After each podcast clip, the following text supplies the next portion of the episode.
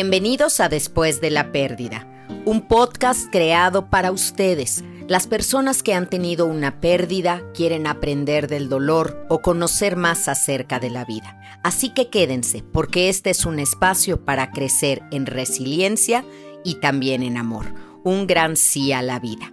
Yo soy Gaby Pérez Islas, arroba Gaby Tanatóloga, y estoy feliz de que me acompañen. Bienvenidos a un episodio más de Después de la Pérdida. Estoy muy contenta con la respuesta que está teniendo esta quinta temporada, así que no olvides dejarme tus comentarios. Este va a ser un episodio muy emotivo. Lo aviso, lo anuncio para que luego no digan que no se les dijo. Y va a ser un episodio muy del corazón, porque vamos a hablar acerca de qué pierdes cuando pierdes a papá. Muchas de las personas que siguen este podcast o han tenido una pérdida o son profesionistas de la salud o simplemente quieren saber más sobre la vida. Pero seguramente entre las pérdidas que están ahí, entre mis escuchas, está la pérdida de papá. Y es una pérdida muy dura, independientemente del tipo de relación que hayamos tenido con él. Porque perder a papá es perder eso que nosotros hubiéramos esperado que fuera el techo de la casa y se queda la casa, en efecto, las paredes, pero sin el techo, sin esa protección, sin el proveedor, sin su guía, sin su apoyo, sin sus palabras. Y claro, estoy hablando del buen padre, pero habrá quien haya vivido la experiencia del mal padre y también en ese caso la muerte de papá marca un parteaguas en tu vida porque ya se acabaron también las posibilidades de reparar la relación con él.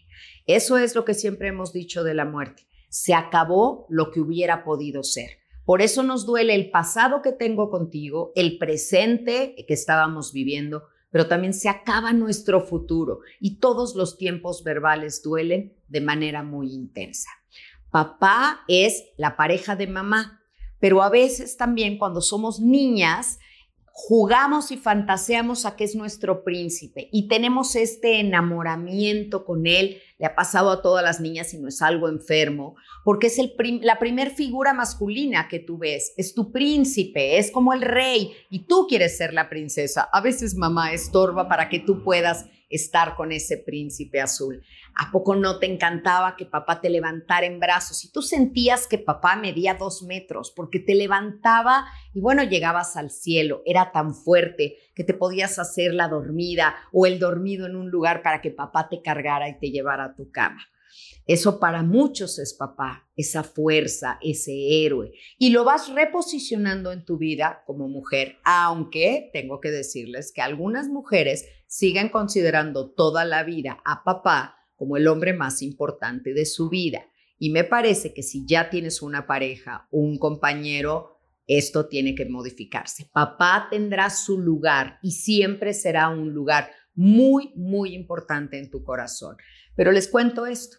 Una paciente mía, una usuaria que su papá murió ahora en pandemia y entonces pues suspendieron la boda que ella iba a tener. Además, por todas las circunstancias que estaban, suspendió la boda. Pasado ya un tiempo y en cuanto empezaron a activarse ahorita todos los eventos, me dijo, ya sé qué voy a hacer. Voy a poner una foto grandota de mi papá así en el altar para que todo el mundo la vea. Le dije, no, no es una misa de muerto, es tu boda. Y el protagónico de esta boda es tu pareja, es tu novio, no es tu papá. Aunque todas las mujeres soñemos o la mayoría soñemos que nos entregue papá en el altar, que baile con nosotros el día de nuestra boda y algunas inclusive sin tener pues adherencia a un culto religioso se casan por la iglesia con tal de vivir ese momento. Aunque esto es muy duro, no se debe de olvidar quién se está casando. Te estás casando tú y se está casando tu novio, tu pareja, no tu papá pero así de importantes para las mujeres. ¿Y qué pasa con los hombres? ¿Qué pasa cuando papá es la guía, es el consejero, es el modelo a seguir? O, en el caso contrario, lo que no quieres ser.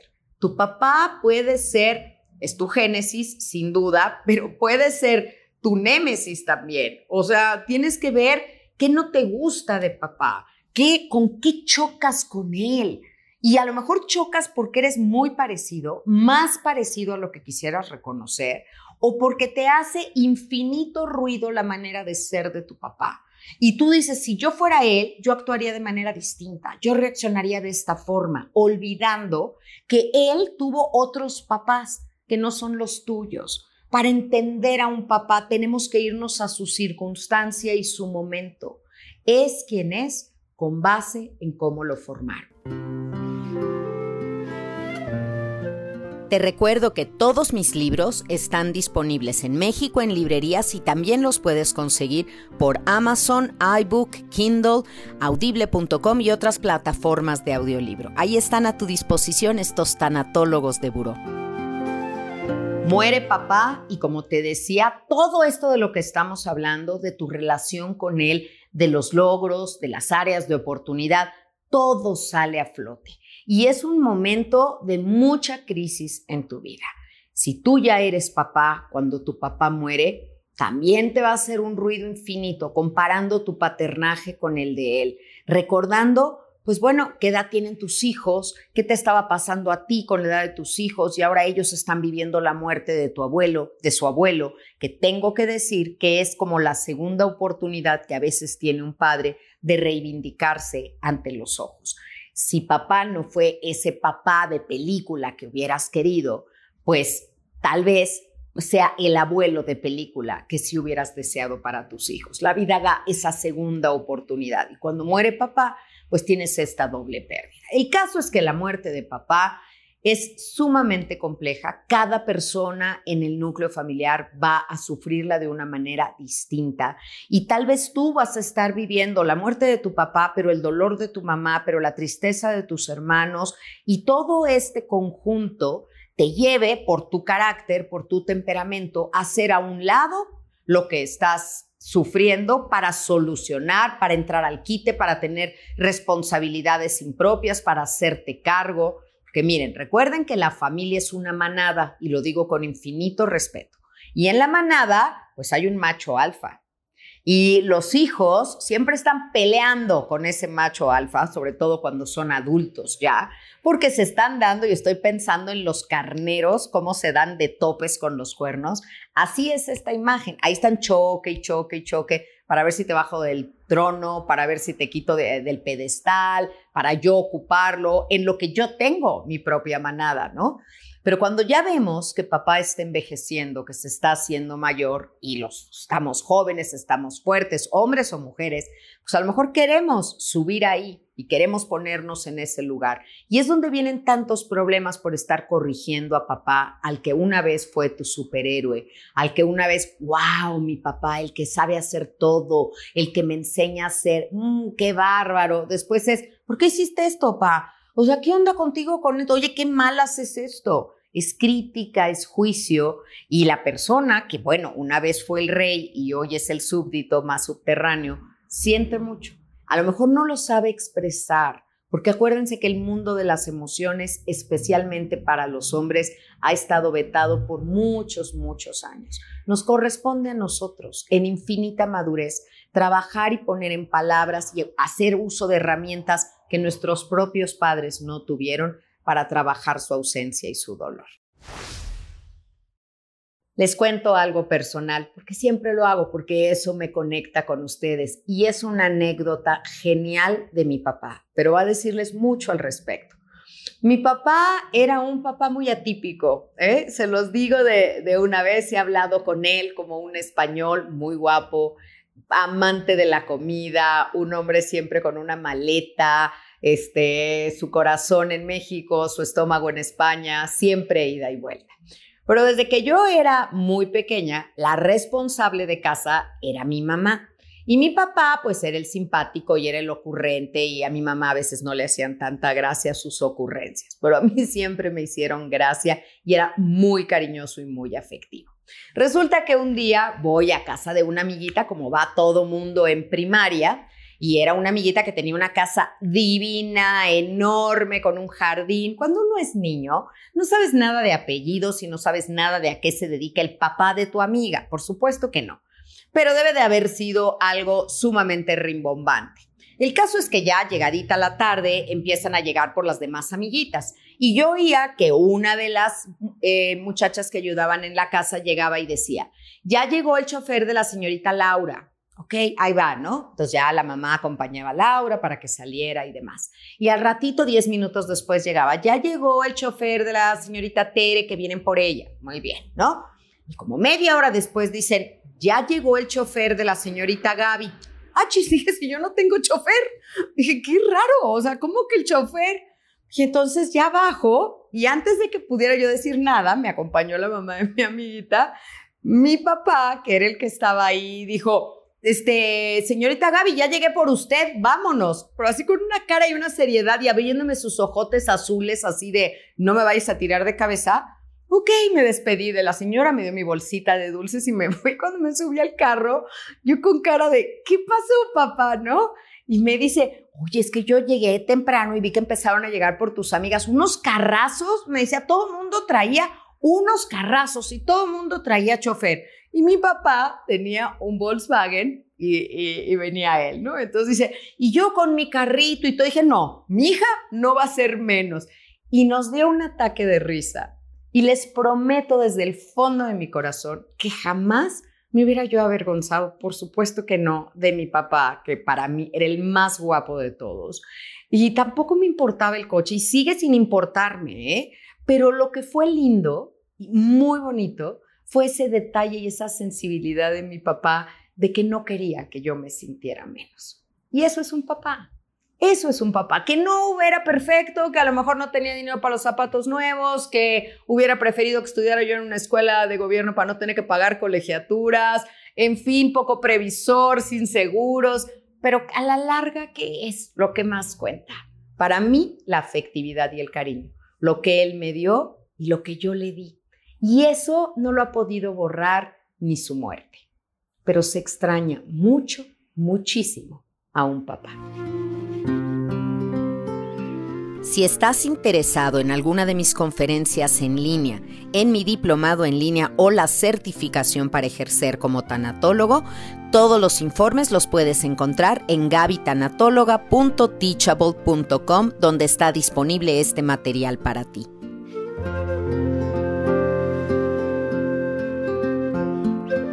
Pues en este episodio les voy a compartir a una de mis personas. Ya saben que soy alguien que tiene a la amistad en una alta, alta valía, tal vez por mi misma historia familiar, pero para mí, Elisa Puente, que hoy va a estar aquí con nosotros, no es nada más una renombrada abogada muy exitosa, también es directora de Fundación CIMA, para la que me siento muy orgulloso de pertenecer como parte del Consejo Médico.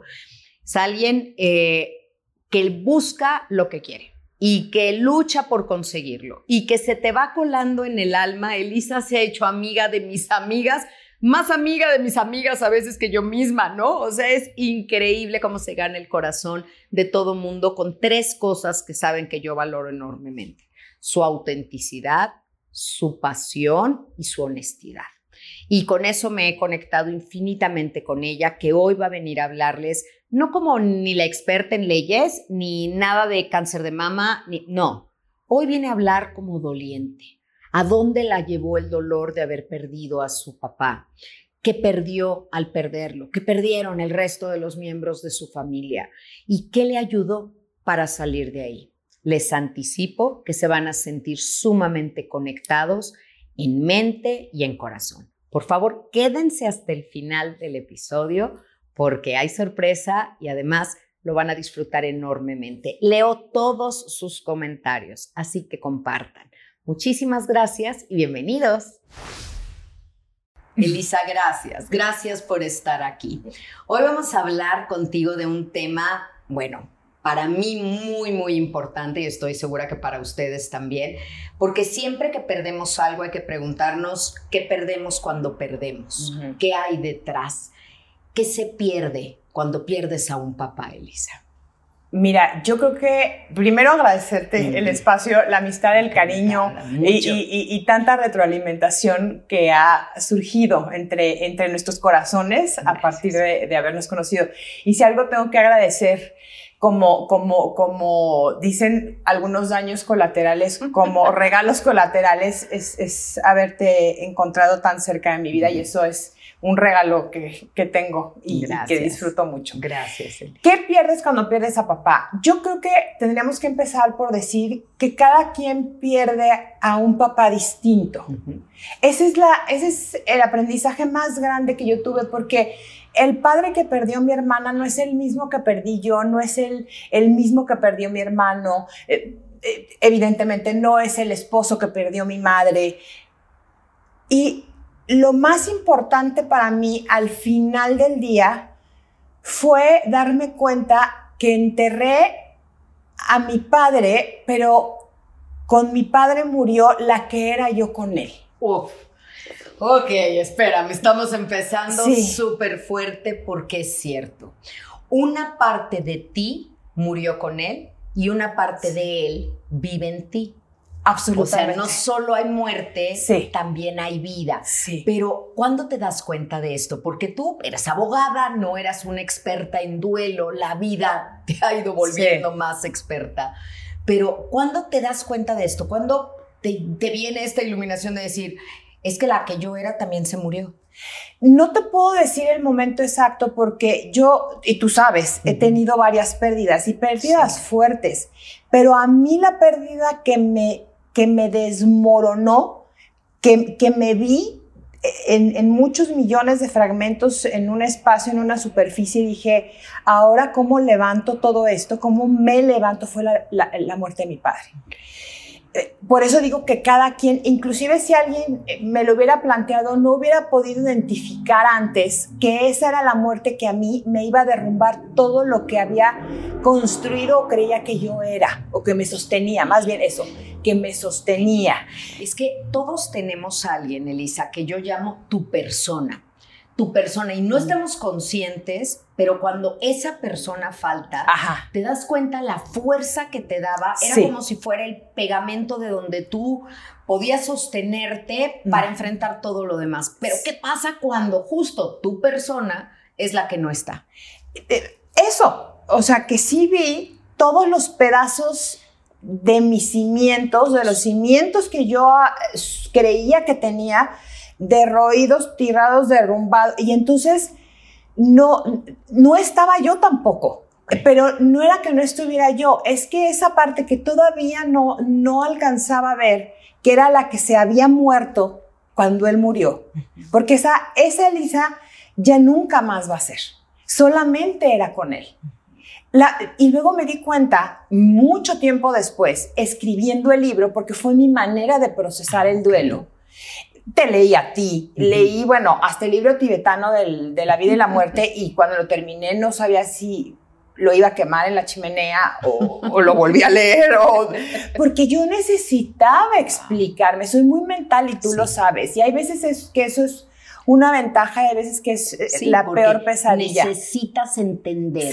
Y en el duelo hay una parte que entendemos con la cabeza y otra que entendemos con el corazón. Y que toma mucho tiempo de migrar de aquí a acá. Mucho tiempo. Mucho, mucho. Tú lo dices en una de tus novelas, en la de. Eh, eh, la de la señora de Convénceme de vivir, que y esa frase explica todo el, todo el trayecto que el camino más largo de recorrer es de aquí a acá y de acá a acá. 40 centímetros. Híjole, el, el, nivelar eso y, y, para una persona que necesita tanto entender para poder eh, actuar y dar el paso siguiente como soy yo, o sea, que soy tan, tiro a ser tan mental, es bien difícil. Y eso es lo que me encanta. Me encantan muchas cosas de ti, pero eso me gusta mucho y estoy segura que se están sintiendo muy identificados muchas personas con esto porque el, el por qué, el cómo, el a ver, explícame, pero a ver qué sigue, cómo va a ser el proceso, cuánto va a durar,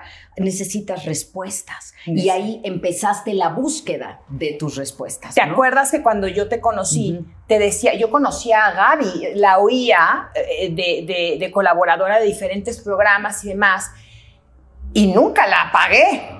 O sea, cuando yo perdí a mi papá, busca, eh, andaba persiguiéndola en todos los programas y de repente decía cosas que me simbraban tanto que apagaba el radio, apagaba la computadora y decía, ¿qué le pasa? O sea, creo que me duele. Y me ponía como loca, ¿no? Y luego eh, empezaban a caer los 20. Es que, además, es esa sensación que era muy emocional de injusticia, de, no se vale que estés haciendo esto vida.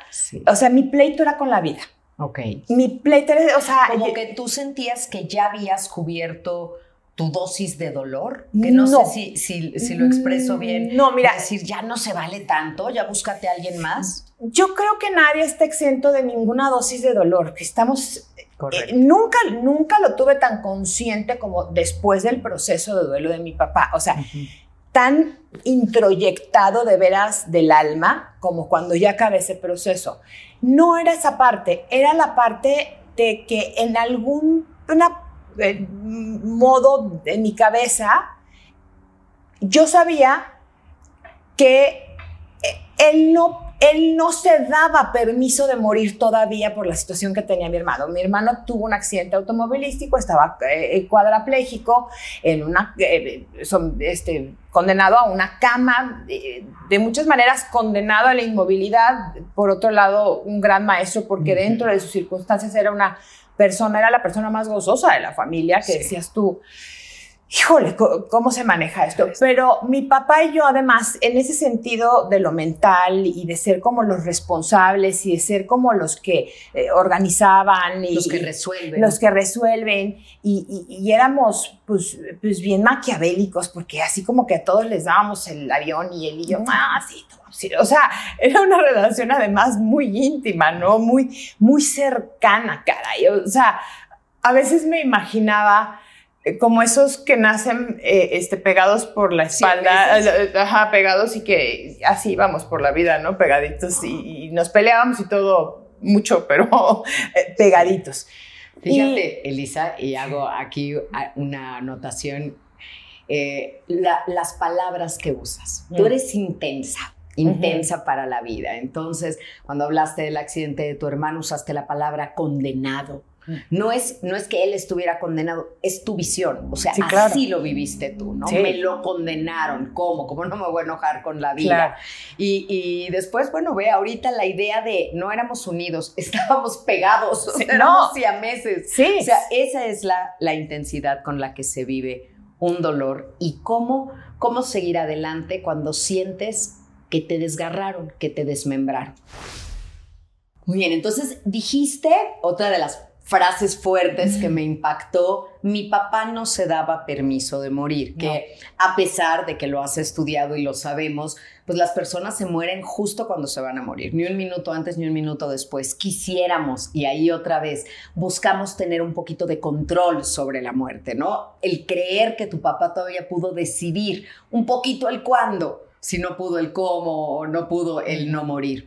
Pero bueno, tú así lo viviste. Y entonces... Esa fue la parte más dura, Gaby. O sea, eso fue lo que me detuvo más. Y hoy lo puedo ver eh, una vez pasado el proceso y, atascándome de información para intentar procesar lo que mi emoción no, o sea, rechazaba y lo que tú dices, esa parte que tengo eh, de, de pasión, de, o sea, era todo un rechazo a cómo se dieron las cosas porque él, yo estuve con él en en todo el momento hasta que ya entró a urgencias y me decía es que ya no puedo.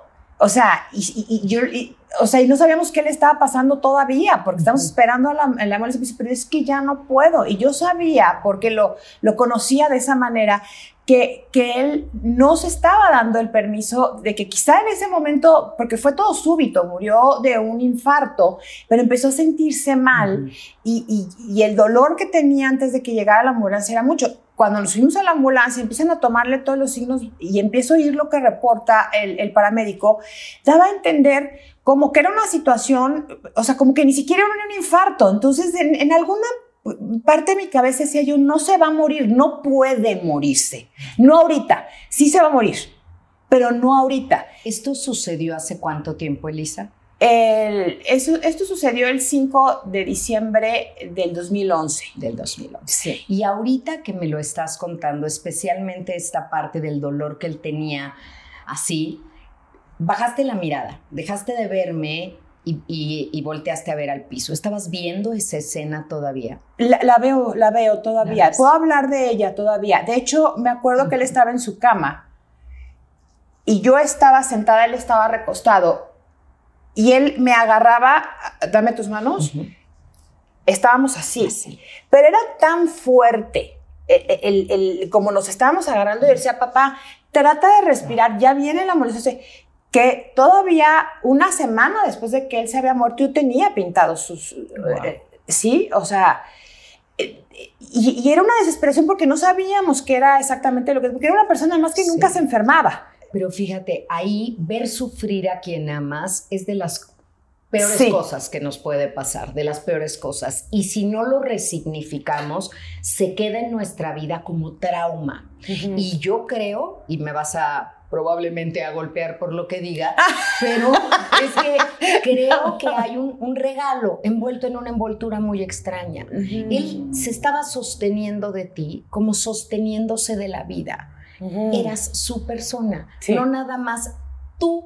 O sea, él era para ti tu persona. Tú eras su persona. Y lo entendí ahorita que nos tomamos tú y yo de las manos.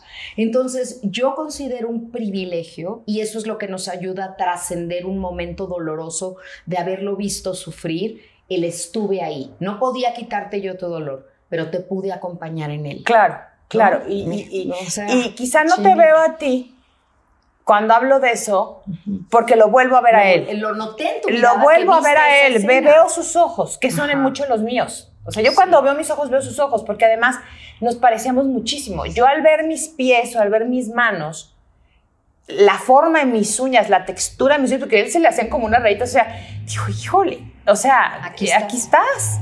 No, de hecho me acuerdo que cuando estaba en las peores etapas del duelo, que, que sí estaba como como decimos en, mi tierra, parando en loca, ¿no? O sea, me, veía en el espejo y, decía, mira, ahí está, son sus ojos, son mis ojos, son, o sea, lo buscaba en mi cuerpo, ¿sabes? O sea, para materializarlo de alguna manera, porque yo le dije a la vida y por eso escribí lo que escribí, no me importa que te lo hayas llevado.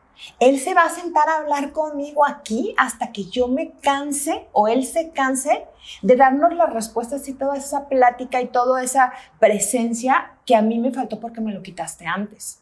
Esa era la postura, ¿sabes? Sí, eso era saltar de lleno a la segunda etapa del duelo, que es el enojo, y al mismo tiempo leo una negociación con eso. Entonces, Elisa, así te vas acercando a buscando una manera de drenar todo esto que sentías y de acomodarlo. Porque tú ya habías decidido dar un giro en tu vida y dejar un rato las leyes y, hacerte caso a este llamado vocacional de ser escritora. Y ya habías empezado a sentarte y tu idea era una novela histórica. Cuando sucede esto, cambias el rumbo, así recalculando el GPS para decir, tengo que sentarme a hablar con él Mira, no, no fue así de claro. Simplemente yo tenía mucha necesidad de escribir y seguir con la novela histórica, pero no me conectaba con eso. Y tengo una amiga que es psicóloga, que es tanatóloga, que es amiga mía desde la secundaria, que vive en Florencia y yo le habla eh, eh, en una llamada. Para, me habla ella para ver cómo estoy y le digo, Claudia, estoy desesperada, o sea, necesito retomar la novela porque es lo único para lo que siento ímpetu, que no sea mentar madres literalmente y pelearme con la vida y ojalá y se me apareciera porque con estos dos dedos le sacaba los ojos, ¿no? O sea, es demasiada rabia, demasiada, y necesito canalizarla. Me dijo, ni toques la novela histórica, porque la vas a llenar de una energía y de un duelo que no le corresponde. Se ponte a escribir sobre lo que estás sintiendo, algo que tenga que ver, para que ahí vayas desfogando y te va a ayudar a, hacer una, hacer un tránsito. Y Claudia sabiamente pensando en una terapia narrativa, que es lo que puede ser un cauce para este río desbocado que tenías de emociones, porque están oyendo a una doliente. Y por eso están sintiendo lo que están sintiendo y se están conectando como se están conectando, porque son las palabras tal cual lo vives, o sea, sin filtro, como es, como es el duelo. Sí. Entonces, empiezo y le dije, ok, eh, ni siquiera fue como, me voy a sentar a escribir, no, simplemente me puse en la computadora Y en, ese, en esos momentos me iba, Gaby. Literalmente me iba y diario durante un año y medio, por lo menos una hora y media y a veces hasta cuatro. Y ahí estaba con él y está pasando esto y estoy sintiendo esto y por qué hiciste esto y, eso que yo tenía una relación con mi papá. Yo, él se fue intempestivamente, pero yo no tenía un pendiente con él. Wow. Uno solo no tenía. Eso sí te lo puedo decir. Eso, eso tenemos que ahondar en esto. ¿Cómo, ¿Cómo se logra esto? Porque Elizabeth Kubler-Ross manejaba mucho este término de vivir despedidos, es decir, sin deudas. Hasta el corte de caja de hoy, te he dicho mis te quiero, te he perdonado, me has perdonado, te he ofrecido disculpas. Hasta donde vamos, vamos bien. O vamos, ¿no? Pero estamos, lo hemos hablado. ¿Cómo lograste esto? Te voy a decir que, me, que lo sabía porque a mí lo que me dolía era que ya no estuviera ahí y que él se hubiera ido resistiéndose tanto, sabiendo que se estaba yendo, de alguna manera los dos, cuando nos haga, sabíamos que estaba pasando algo muy grave y, y de alguna manera sentíamos que se estaba yendo, pero nos oponíamos a, o sea, fue una cosa, porque todavía en la ambulancia, al, al, al bajarlo, estaba así y abrió los ojos y me dijo, te amo. Y le dije, te amo. Y lo metieron a urgencias. Y ya cuando salió, pues ya estaba muerto. Ya no lo, no lo pudieron eh, eh, eh, salvar en urgencias. O sea, lo último que tu papá dijo antes de morir fue te amo. Sí. Y fue a ti. Sí. Y lo último que escuchó fue te amo. Sí. Un te amo que me lo dijiste en un tono de te amo y quédate, ¿eh? No te me vayas bueno, a ir. Bueno, es que así estábamos. Sí. Y el, el, amo, el amo que él me dijo no fue así.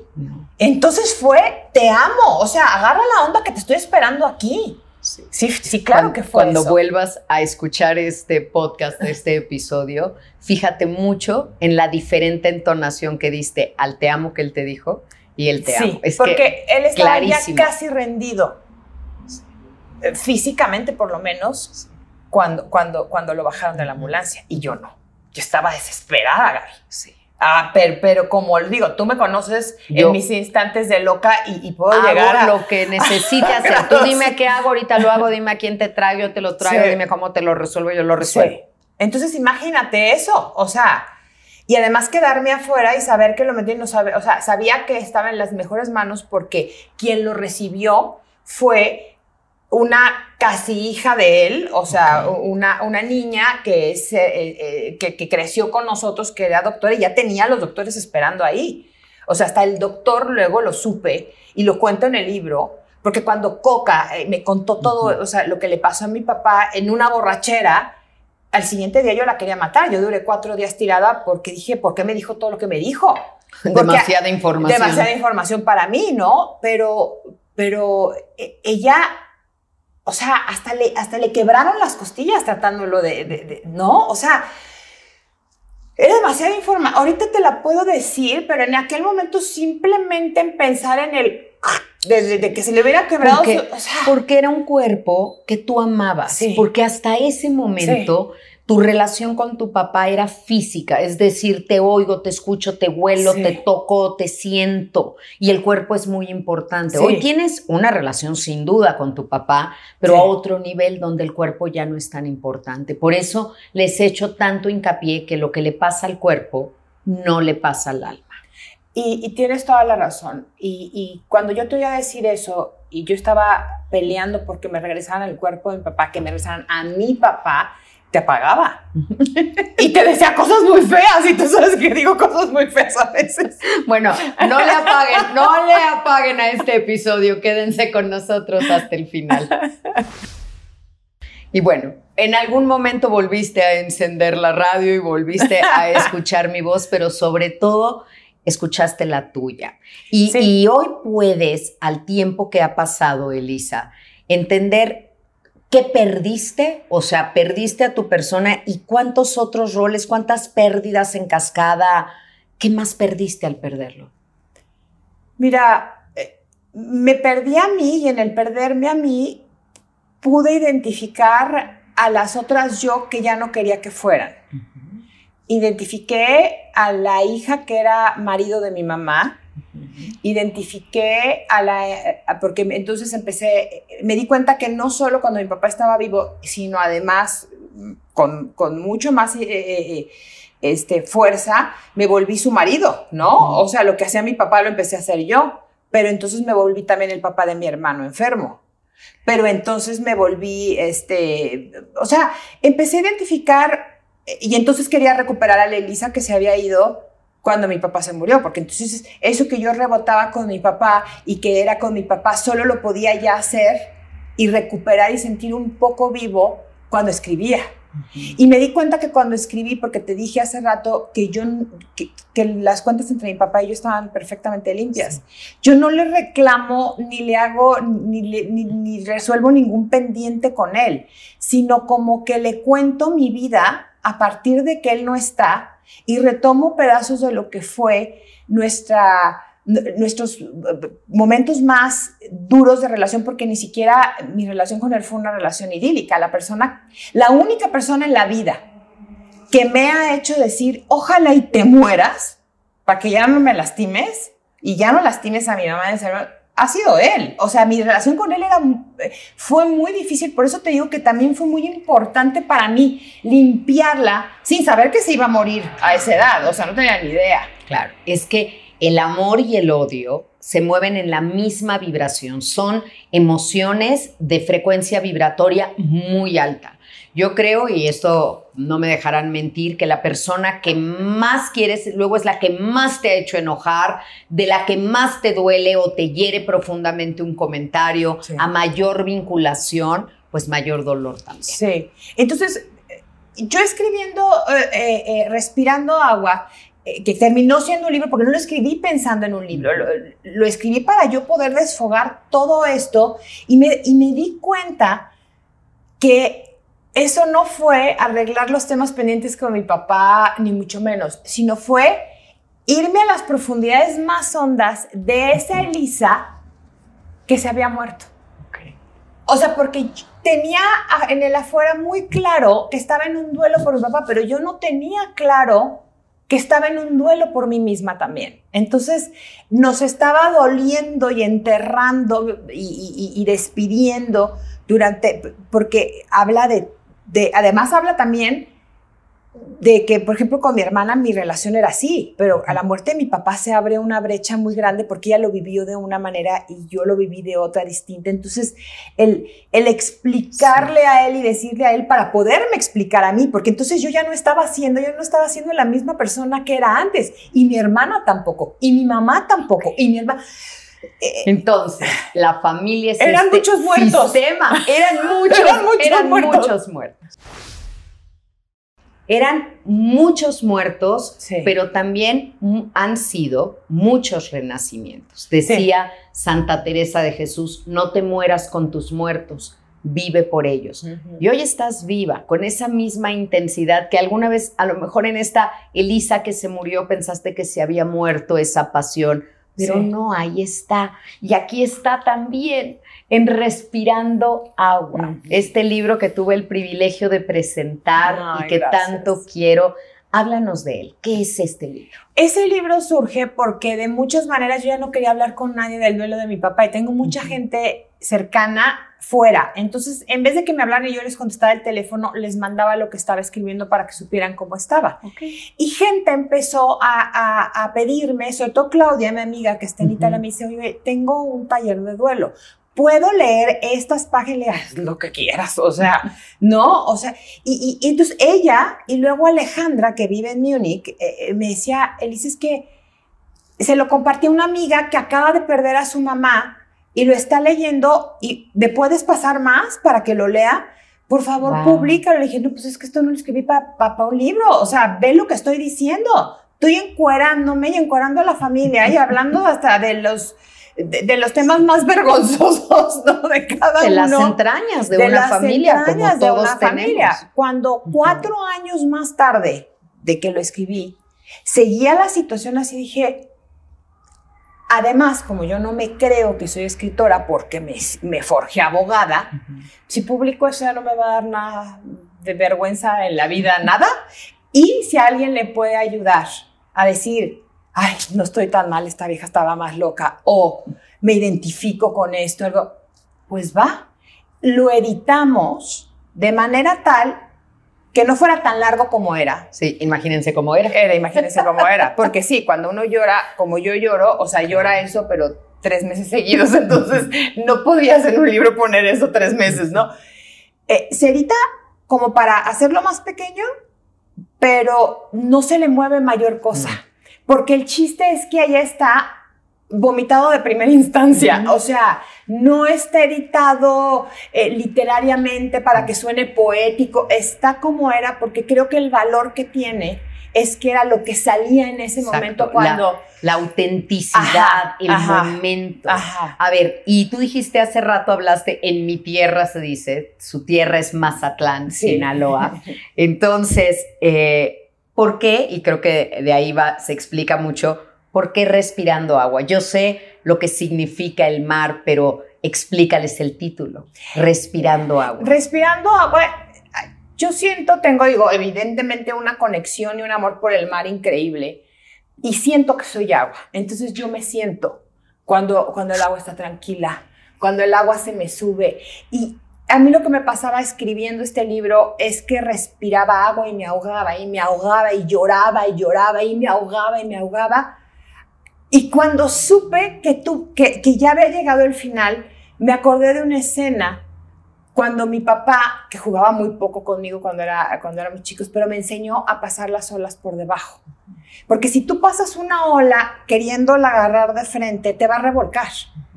Pero si tú tomas aire y la pasas por debajo, todo lo que se siente fuerte de la ola te va pasando aquí y tú sales del otro lado. Entonces llegó el Ya no sé si estamos hablando del mar o del duelo. Qué hermosísima metáfora. Es que eso que me enseñó a hacer a mi papá, fue cuando, cuando me, acordé de, esa, de, esa, eh, de ese momento, de ese día, que me enseñó a pasarlas, a torear las olas, como él decía, y a pasarlas por debajo. Fue como si él me dijera, ya déjame, ya déjate, pasa la ola por debajo y sal del otro lado. Y esa foto que está ahí en la portada es de ese día, es, somos mi papá y yo, el día que me enseñó a torear las olas. Wow. Sí, y ahí está. Y, este libro, este libro de alguna manera compendia, pues, pues todo ese, Todo eso. Y eh, a lo mejor no sabían que lo que ustedes estaban haciendo era respirar agua. Sí. Y hoy ya lo saben. Gracias, Elisa. Gracias. gracias a ti. Estoy tan contenta de haberte tenido y además les tengo una extraordinaria noticia porque Elisa generosamente nos va a dejar este ejemplar dedicado para ustedes.